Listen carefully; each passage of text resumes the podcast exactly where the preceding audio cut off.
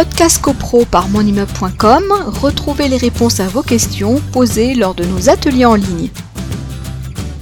On nous dit, mais attention, mais alors, Eliane nous dit, mais quand ce sont les membres du conseil syndical eux-mêmes qui ne payent pas leurs charges, qu'est-ce qu'on peut faire?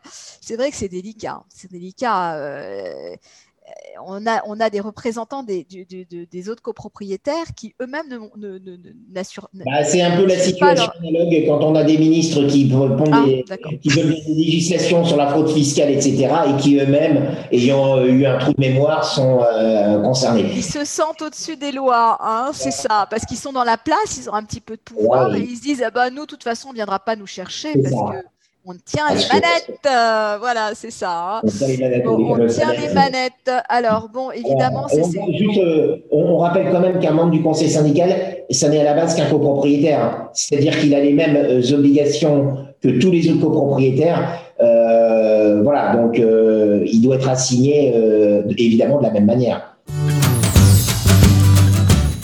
Podcast CoPro par monimmeuble.com, retrouvez les réponses à vos questions posées lors de nos ateliers en ligne.